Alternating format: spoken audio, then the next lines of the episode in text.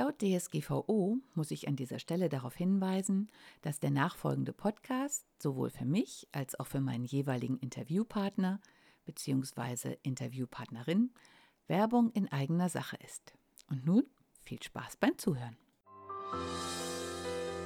Fühlst du dich manchmal nicht so richtig wohl in deiner Wohn- oder Arbeitsumgebung? Dann bist du hier genau richtig. Herzlich willkommen zum Wohn dich Podcast. Ich bin Regine Rauin und bringe dir die Welt der Wohnpsychologie näher. Du wirst deine Wohn- und Lebensumgebung so gestalten können, dass sie nicht nur eine positive Wirkung auf dich hat, sondern auch auf deine Gesundheit, deine Leistungsfähigkeit und dein Wohlbefinden. Bist du bereit, deine Räume neu zu erleben?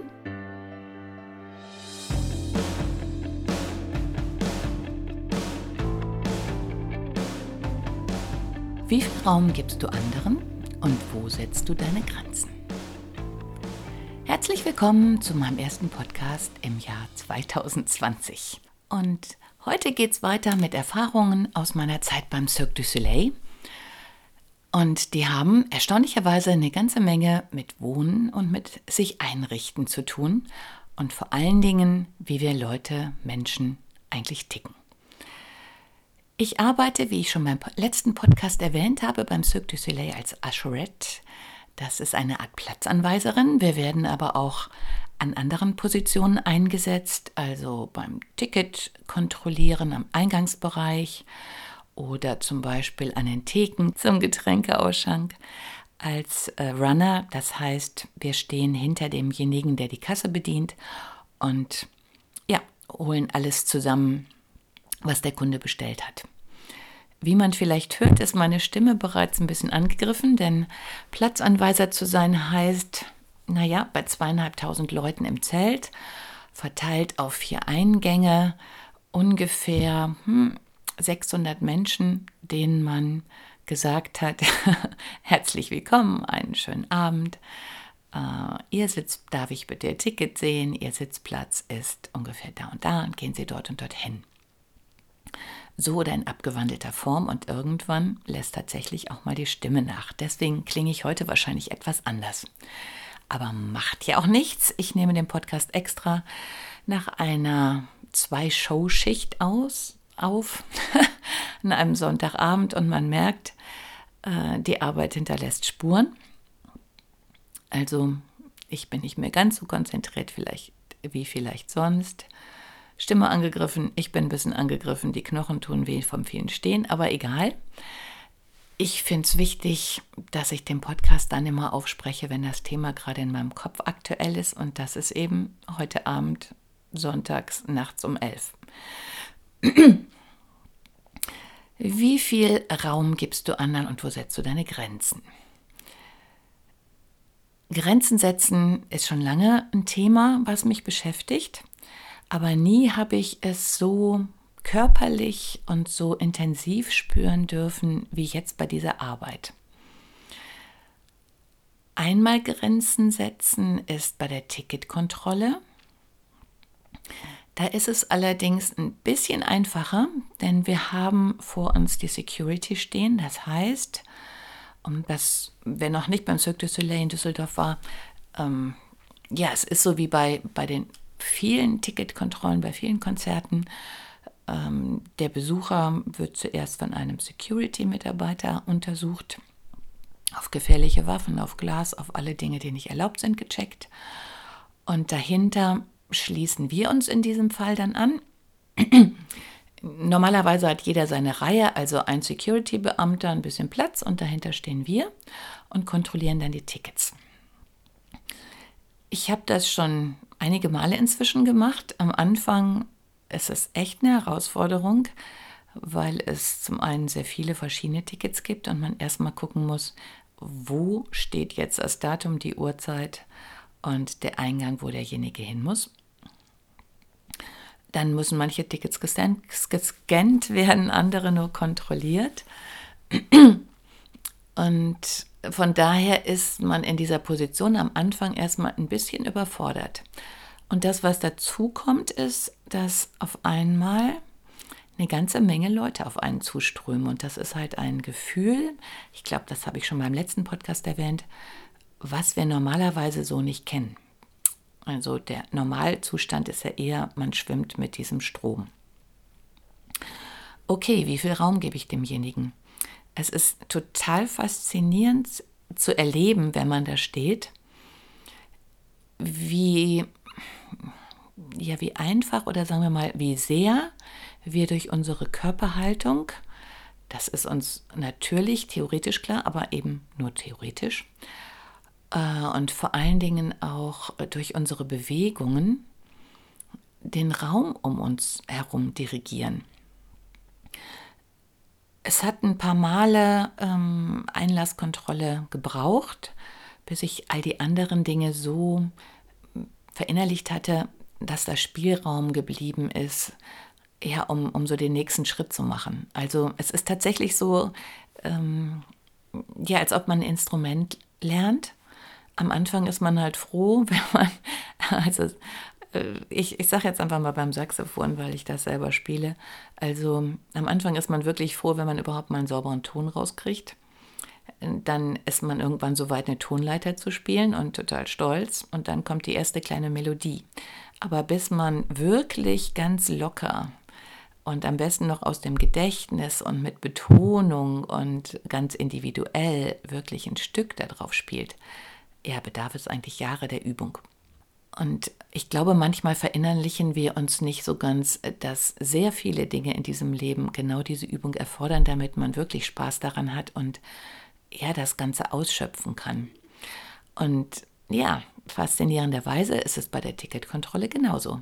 Also während ich am Anfang noch damit beschäftigt war, überhaupt damit klarzukommen, dass so viele Menschen auf mich zukommen, äh, die, auch wirklich ein Prozedere einzuführen, dass ich das Ticket erstens gezeigt kriege, zweitens so rumsehe, dass ich es auch lesen kann, drittens den Scanner bediene und viertens dann noch sprechen kann und auch noch freundlich bin, lächle und mit den Leuten locker kommuniziere, weil es geht auch darum, ähm, ja, die Besucher in eine gute Stimmung zu versetzen, weil, hey, man ist beim Cirque du Soleil und es ist ein toller Abend und ähm, ja, die Tickets ja, sind irgendwie auch eine Investition. Und von daher finde ich und finden wir alle, hat man es als Besucher auch verdient, einen richtig schönen Abend zu haben. Dazu sind wir da. Nun, aber bis man da wirklich ganz locker steht, vergeht halt eine gewisse Zeit. Und ich war jetzt am Wochenende so weit, dass ich so die Basics, Tonleiter, erste Melodie sozusagen kann. Und dann festgestellt habe, hey, das ist wie so ein Tanz. Denn gerade wenn natürlich bei schlechtem Wetter, was wir am Wochenende hatten, bei Regen, bei Sturm, man dann als Besucher relativ lange in so einer Traube von Wartenden vor der Security gestanden hat, wird man auch irgendwann etwas ungeduldig. Ja, und witzigerweise sondieren sich dann auch tatsächlich auch hier ein bisschen die Chefs und die Mitarbeiter, behaupte ich jetzt mal einfach so, ohne genau zu wissen, wer was ist. Aber ich glaube, es erschließt sich auch schon ein bisschen, wer jetzt das drei- bis vierfache für ein Ticket ausgibt und dafür einen super Sitzplatz hat, der verdient sehr wahrscheinlich auch ein bisschen mehr. Und wenn er so viel verdient, um zum Beispiel eine ganze Familie mit reinnehmen zu können, dann ist er wahrscheinlich in einer Führungsposition. Das heißt, er hat normalerweise nicht unbedingt jemand vor sich, und er ist gewohnt, eigene Entscheidungen zu treffen. Naja, und wenn man da in der Stange gestanden hat, sieht, es dauert noch ewig oder dann zumindest die erste Hürde, sprich Security, überwunden hat, das Zelt in greifbarer Nähe sieht, dann erwacht dann natürlich der Wunsch, dieses Zelt auch so schnell wie möglich zu erreichen. Und dann kommt es halt schon mal vor, dass wir sozusagen übersehen und damit auch ein bisschen überrannt werden. Ja, da sind wir schon in Raumgräben und Grenzen setzen.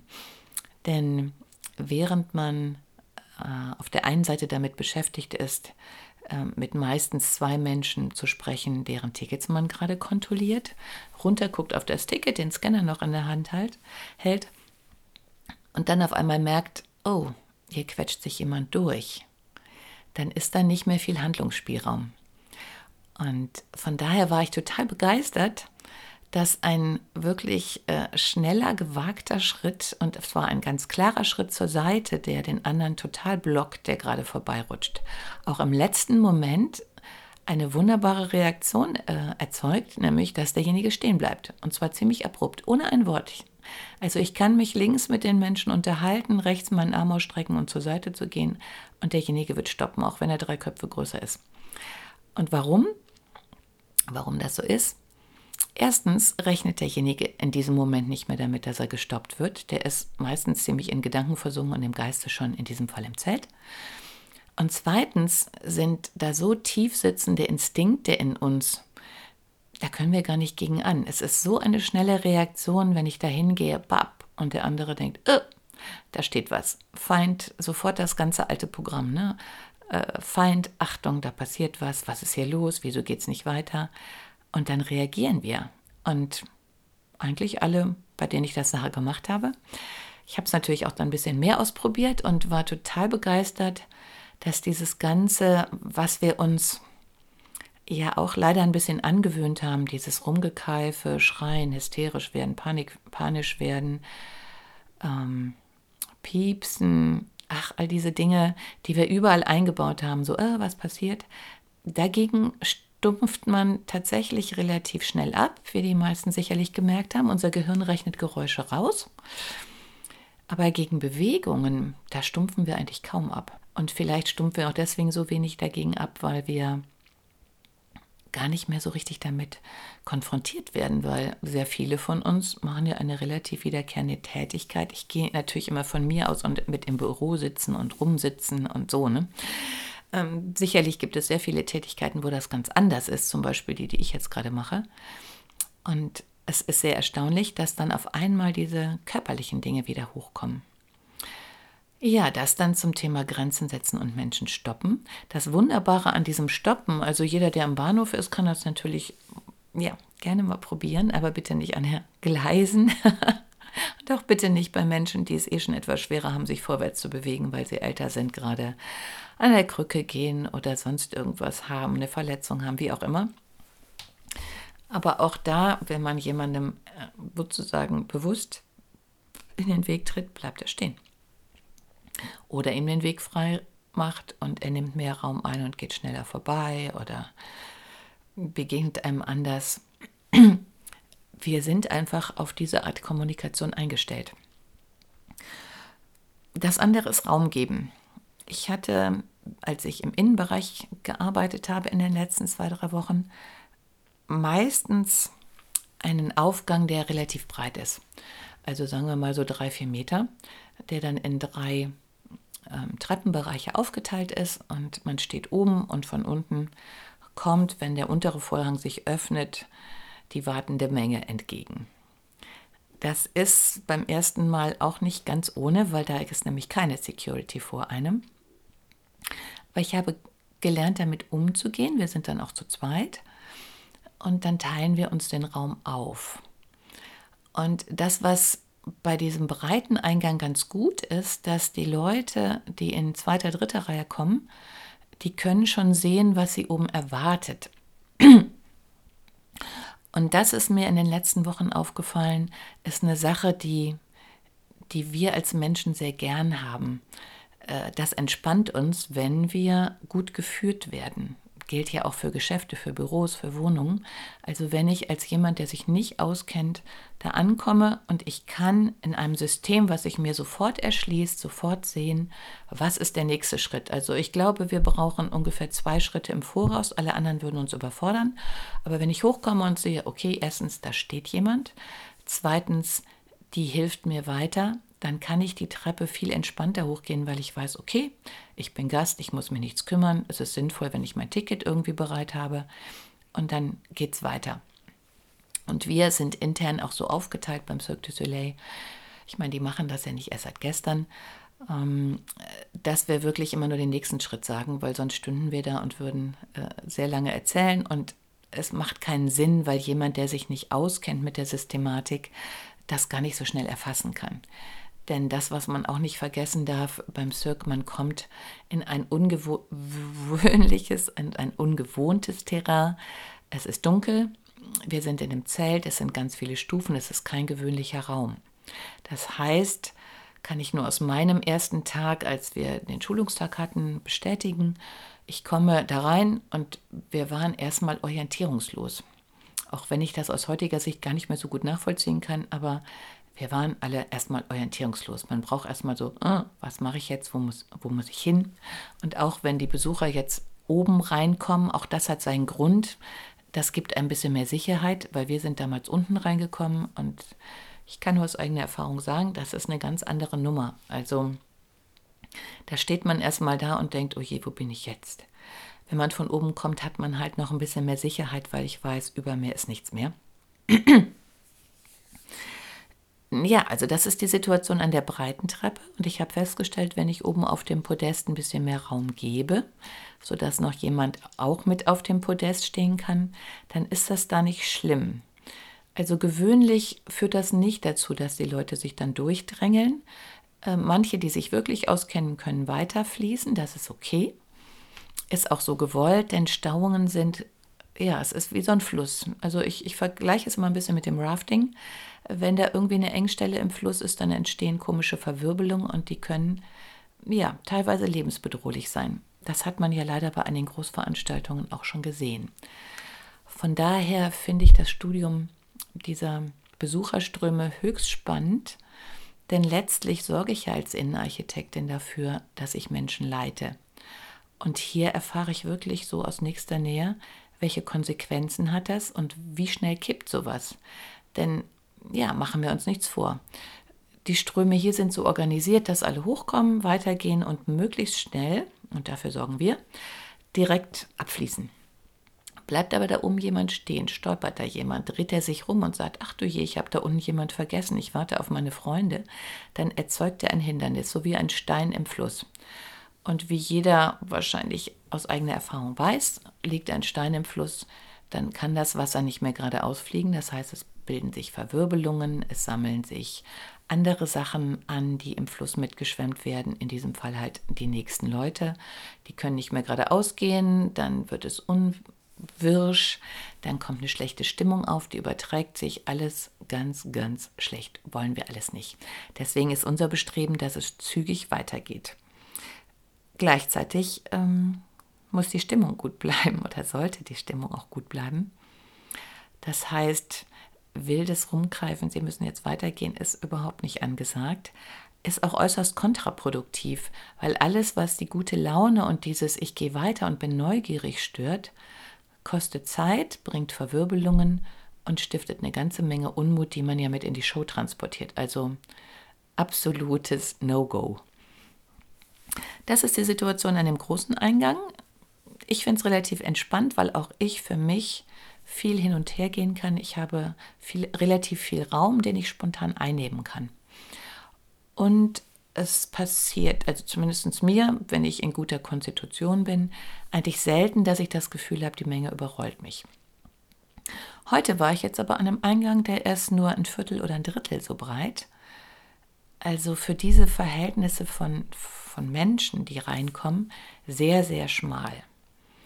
Und auf einmal, ich hatte das völlig unterschätzt, die anderen haben das schon gesagt, da oben ist es zu eng.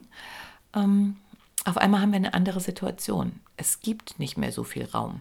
Das heißt, der Raum, der vorhanden ist, ist auch ein bisschen härter umkämpft. Also ich hatte zum ersten Mal eher wirklich die Situation und nicht nur einmal, dass da auf einmal so ein, ja, so Wand gegen Wand so ein bisschen aufkam, wo ich dachte, oh, oh, oh, ähm, das ist jetzt wieder eine neue Herausforderung. Da kann ich noch eine ganze Menge lernen. Denn ähm, die Sache ist die, es gibt ein Podest. Ich habe probiert, wie es sich da anfühlt, wenn ich genauso viel Raum gebe wie bei dem breiten Eingang. Hat sich absolut nicht bewährt. Ich war ziemlich erschrocken, dass selbst wenn ich einen halben Meter nur, was ja eigentlich nicht viel Platz ist, ein Stückchen zurückgehe und so, dass ein praktisch zwei Menschen mehr drauf passen, passieren Dinge, die wir auf gar keinen Fall möchten, dann ist es so ein bisschen, als ob die zweite und dritte Reihe auf einmal in Anführungszeichen Land sieht und dann anfängt zu beschleunigen. Die können aber nicht so viel beschleunigen wie bei dem großen Fluss auf der anderen Treppe. Wir sind so gesehen nur ein kleines Bächlein. Und ähm, dann fängt das an, dass es auch irgendwann gefährlich wird, weil die dann die erste Reihe, die aber gerade noch mit mir beschäftigt ist, zu klären, wo sie jetzt hingehen und wo ihr Sitzplatz ist. Und der Sitzplatz ist meistens auch ziemlich dicht an dem Standort, wo wir sind. Das heißt, manchmal verdecke ich ihn dann sogar. Und wenn ich diesen Handlungsraum dann nicht mehr habe, zur Seite zu gehen, damit diejenigen einpacken können, entsteht ein ganz fieser Rückstau. Und da ich die Leute in diesem Fall, nicht nur da, beide Seiten einweisen muss und vorher überhaupt nicht weiß, wo die hin müssen, ob rechts oder links oder manchmal auch ganz falsch sind und noch woanders hin abfließen müssen, ja, ist das schon ein bisschen tricky am Anfang. Ja, und was ich wirklich erstaunlich fand und was ich so überhaupt nicht erwartet habe, ist, wenn ich an diesem kleinen Raum auch nur ein bisschen mehr Raum gebe, was ja eigentlich logisch wäre, so vom, vom ersten Eindruck, es ist eh eng, ich mache Platz, dann entsteht, dann entsteht komischerweise der falsche Effekt, dass der Platz so dankbar eingenommen wird, dass man überspült wird. Also es war tatsächlich schwieriger, diesen schmalen Strom zu lenken, als den großen Strom. Ist aber auch, wenn man es jetzt wieder aufs Wasser bezogen sieht, sogar ganz logisch. Denn nicht umsonst kann man mit Wasser, wenn es ein ganz, ganz feiner Strahl ist, ähm, sozusagen Materialien schneiden und trennen, weil das dann unwahrscheinlich spitz wird. Habe ich aber einen Wasserstrahl, ja, wie bei einem Wasserhahn im Bad vielleicht, der auf 5 cm aufgebreitet ist, dann hat dieses Wasser deutlich, deutlich, deutlich weniger Kraft und wäre niemals in der Lage, irgendwie ein Material durchzuschneiden. Und genau der gleiche Effekt ist bei den Besuchern. Nicht, dass die vorhätten, irgendwas aufzuschneiden, aber man hat auf einmal eine sehr geballte, sehr spitze Energie und ähm, es ist sehr ratsam, die mit Vorsicht zu handeln. Ja, und von daher habe ich bei dem schmalen Eingang heute gelernt, kleiner Raum, ganz, ganz wenig Raum geben vielleicht ist es tatsächlich so, dass man es prozentual sehen muss. Also, dass ich wirklich, ähm, wenn ich noch derjenige sein möchte, der die Kontrolle hat und nicht überrannt werden möchte, ja, vielleicht höchstens 20 Prozent des zur Verfügung stehenden Raumes an andere abgeben darf. Sonst kann ich diese Energie tatsächlich nicht mehr zügeln. Ist total spannend, weil wir sprechen hier von der Gesamtbesucherzahl für das Zelt von zweieinhalbtausend Menschen. Und jeder, der sich in den großen Arenen auskennt oder ja, Fußballstadien zum Beispiel, da haben wir eine völlig andere Dimension. Und wenn diese Mechanismen hier bei der kleinen Menge schon solche Dimensionen annehmen, dann merkt man erstmal, wie wichtig es ist, ähm, dass in den großen Stadien tatsächlich auch wirklich ähm, ja, Untersuchungen gemacht werden. Wie leite ich Besucher? Wie breit müssen die Gänge sein? Wie schnell darf die Durchflussgeschwindigkeit sein? Was machen Menschen, wenn sie panisch werden? Kriege ich die schnell genug abgeflossen? Ähm, wie verhindere ich, dass überhaupt eine Panik ausbricht? Und ja, witzigerweise war mir vorher gar nicht so bewusst, letztlich ist das alles auch ein Teil meines Jobs und den finde ich im Moment absolut spannend. Ich, ja, mir ist es vorher nur bei Krankenhäusern aufgefallen. ähm, ja, witzige Brücke, ne? Aber ich hatte auch heute äh, jemand von den äh, Maltesern da, der die, die Treppe hochkam und ich hatte kurz vorher darüber nachgedacht, was ich denn eigentlich tun würde, wenn alle rückwärts auf mich zukommen, wenn wirklich meine Panik ausbricht, weil dann bin ich auch die erste Ansprechpartnerin. Und es war sehr spannend, dann mal mit ihm zu sprechen, wo ich jemanden finde, wie die vorgehen wie schnell die da sind, wie, wie weit mein Weg zu denen ist. Also es sind unwahrscheinlich viele Dinge, die sehr schön ineinander greifen.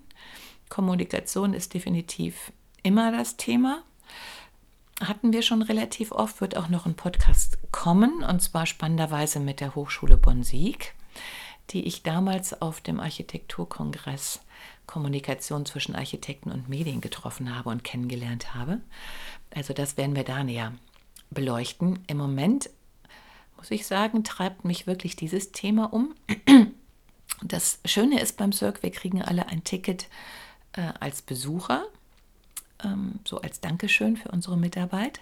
Das heißt, ich werde jetzt, nachdem ich die ganze Zeit auf der Seite ähm, der Mitarbeiter stand, auch die Chance haben, ganz normal als Besucher reinzugehen. Okay, ganz normal werde ich nicht reingehen, weil ich halt schon zu viel weiß, sozusagen. Aber ich werde auch noch mal auf der anderen Seite stehen dürfen und zu gucken, wie ist es, wenn ich auf die Security zugehe? Kann ich vorher erkennen, wie viel Schlange es überhaupt gibt? Kann ich sehen, wo ist die Reihe für die VIPs? Das klappt nämlich nicht immer. Wie fühle ich mich, wenn ich auf so einen Security-Mann zugehe? Denn wenn ich hinter dem stehe, fühle ich mich super, weil da halt so ein Security-Mann vor mir steht und ich genau weiß, der ist mit ziemlich vielen Wassern gewaschen und wenn irgendwas passiert, habe ich den immer noch vor mir, der mir eine ganze Menge Sachen vom Hals halten würde. Bin ich aber Besucher, steht der plötzlich wie so ein Berg vor mir und ich muss meine Jacke aufmachen und der kommt mir dann halt relativ nah.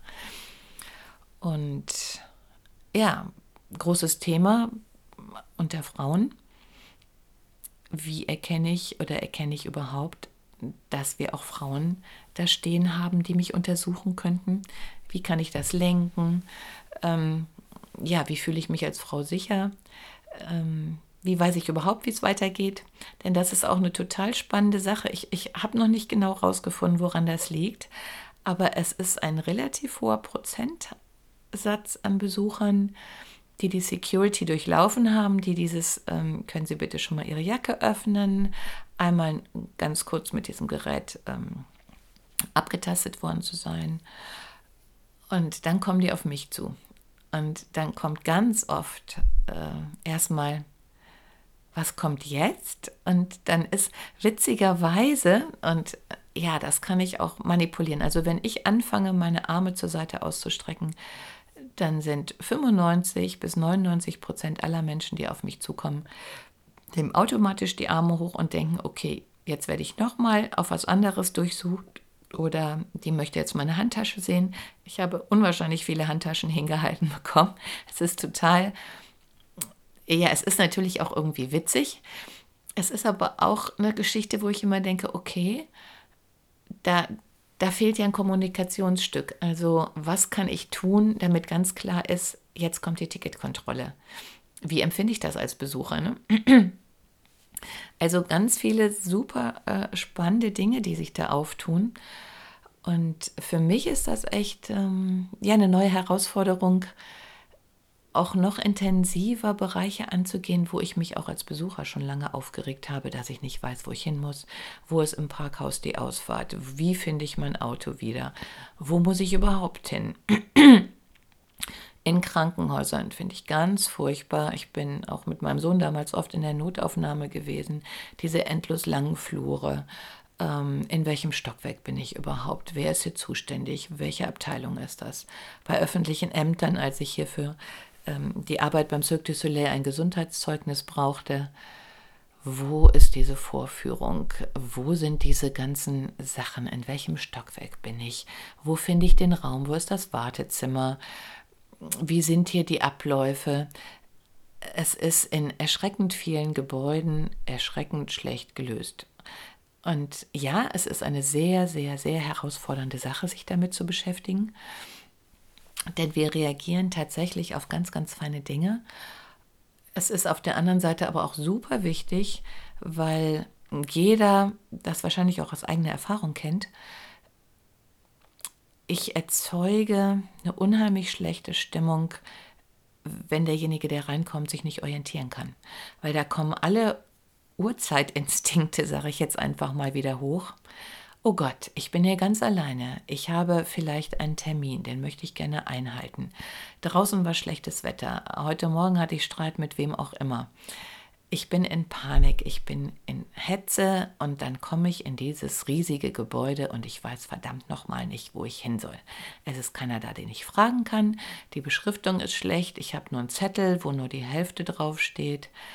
Und dann plustert sich da eine schlechte Stimmung aus. Und wenn man erstmal in Panik gerät, ist man auch nicht mehr klar zu, also kann man nicht mehr klar denken. So, sobald das Stresshormon Adrenalin sozusagen an Fahrt aufnimmt, geht die ganze Energie, das ganze Gehirn sozusagen, geht in, in Beine, Arme, eigentlich vorrangig in Beine, damit ich flüchten kann, weil das dann der wichtigste Reflex ist. Flüchten, stehen bleiben oder angreifen. Alles Dinge, die wir sicherlich nicht in öffentlichen Gebäuden haben möchten. Und von daher Es ist unwahrscheinlich wichtig, dass ich in Gebäude reinkomme, mich wohlfühle, geborgen fühle, in eine ruhige Stimmung komme, freundlich empfangen werde, alle Hormone sagen, oh ja, hier ist schön, denn dann bin ich in der Lage, klar zu denken, dann bin ich in der Lage, ganze Sätze zu reden, freundlich auf andere zuzugehen, mir anzuhören, was die sagen und auch Potenzial zu haben, das zu speichern, was sie mir gesagt haben und es zu verstehen und daraufhin auch handeln zu können. Und zwar ruhig und angemessen handeln. Aber alle Dinge, die uns irgendwie in Verwirrung stürzen, bringen alles andere durcheinander. Und diese Welle geht ja weiter. Also wenn der Erste, der da reinkommt, der schon genervt ist, geht genau dieser Stimmung auf den Nächsten zu. Und das ist wie so ein Dominoeffekt. Das ist auch was, was ich hier wunderbar testen kann. Lächle ich leise vor mich hin oder denke an was Schönes, dann fangen die Menschen sofort an, mich zu grüßen, mich anzulächeln, mich anzusprechen, einen freundlichen Kommentar zu geben. Ja, der gleiche Effekt ist natürlich auch, gucke ich grimmig oder sage ich so, ah, was wollen Sie denn hier? Bleiben Sie mal schön stehen. Ähm, kann man sich an allen vier Fingern abzählen, was für eine Reaktion kommt. Das ist der absolute Spiegel. Kann jeder gerne in U-Bahn auf dem Weg zur Arbeit oder beim ersten Schritt ins Büro oder wo immer man arbeitet testen. So wie die anderen mich angucken, gucke ich selber. Punkt. Da ist auch kein Spielraum. okay, außer der andere ist schon so schlecht gelaunt, dass er sowieso gar nichts mehr wahrnimmt. Naja, in diesem Sinne, einfach mal mit, mit wachen Augen durch die Gegend gehen und auch, was natürlich mir auch immer ganz wichtig ist, spüren. Wenn ich in mein Haus komme, kann ich die Hausnummer erkennen, wohin geht die Tür, würde ich als Besucher wissen, wo ich meine Jacke hinhängen muss? Habe ich genug Raum, um mich umzudrehen? Fühle ich mich bedrängt? Kann ich eine Tasche abstellen? Wohin gehe ich überhaupt, wenn ich in öffentliche Gebäude komme? Ähm, Finde ich mich da überhaupt zurecht? Wenn ich ins Büro komme, wie würde ein Besucher mein Büro empfinden? Was sieht er zuerst? Ist das was, was er sehen soll? All diese Dinge. Wir hatten, wir hatten die. ich habe schon häufiger darüber gesprochen. Aber ich muss gestehen, dass jetzt die Arbeit beim Cirque du Soleil die ganze Sache ein bisschen auf die Spitze treibt, weil auf einmal eine Situation entsteht, die ich im Büro oder in öffentlichen Gebäuden nicht unbedingt in dieser Form habe, nämlich dass in einer sehr, sehr kurzen Zeitspanne sehr, sehr viele Leute den gleichen Weg gehen. Und von daher fallen die Fehler und die, die Versäumnisse ähm, sehr, sehr schnell auf. Andere super Geschichte noch kurz am Rande, werde ich vielleicht noch einen eigenen Podcast zu machen. Wie verteile ich die Menschen gleichzeitig, gleichzeitig und gleichmäßig an Theken? Super spannende Geschichte. Ich habe mich seit Jahrzehnten in Düsseldorf darüber aufgeregt bei großen Veranstaltungen, dass man nicht schnell genug was zu trinken kriegt. Und habe jetzt die wunderbare Chance, mal hinter der Theke zu sehen und zu verstehen, warum dauern manche lange Dinge länger oder äh, wo fühle ich mich auch als Bedienkraft wohl? Und auch dann zu sehen, wie gucken die Menschen mich an? Und warum, und das ist eine super spannende Frage, warum ähm, bilden sich endlos lange Schlangen an zwei Kassen, wenn eigentlich vier da sind? Warum kann man das nicht erkennen, obwohl eigentlich wenn man jetzt auf den Grundriss guckt oder so, die genau gleich aufgeteilt sind, warum gehen die Menschen zur einen und nicht zur anderen? Das ist eine Sache. Ich habe ja noch vier Wochen, ähm, der werde ich mich auf jeden Fall noch intensiver widmen, weil es super spannend ist und natürlich auch für jeden, ähm, egal, der, der wo auch immer etwas verkauft, ist es ja existenziell wichtig, dass die Leute sich gleichmäßig verteilen, dass die ruhig bleiben, dass sie nicht genervt sind und dementsprechend auch freudiger und wahrscheinlich auch mehr kaufen ja, gerade bei den großen Veranstaltungen, Getränkestände, hallo, ähm, wenn man das mal hochrechnet, wie die Durchflussgeschwindigkeit ist, wenn die Abläufe hinter der Theke super laufen und ich dementsprechend vor der Theke die Leute wahnsinnig schnell abarbeiten kann, sind die alle glücklich und was ich schon seit Jahren von außen immer beobachte, ich mache ein Vielfaches an Umsatz und vor allen Dingen noch in viel besserer Stimmung, also es kommt allen zugute. In diesem Sinne gehen Sie und geh du aufmerksam durchs Leben. Ich freue mich über jede Rückmeldung und ja, auch auf ganz viele Betätigungsfelder, weil das Gebiet ist super spannend. In diesem Sinne, tschüss, bis zum nächsten. Hat dir die heutige Episode gefallen? Dann bewerte diesen Podcast am besten mit Kommentar direkt bei iTunes. So gibst du auch anderen die Chance, diesen Podcast besser zu finden und die Tipps nutzen zu können. Hast du vielleicht noch Fragen oder Anregungen für die nächsten Folgen? Dann hinterlasse dein Feedback gerne unter dem Blogbeitrag zu dieser Episode oder sende es direkt per E-Mail an podcast.wohndich.de. Meine E-Mail-Adresse und alle Links zum Beitrag findest du in den Show Notes. Und denke immer dran, wohn dich und entfalte deine Persönlichkeit.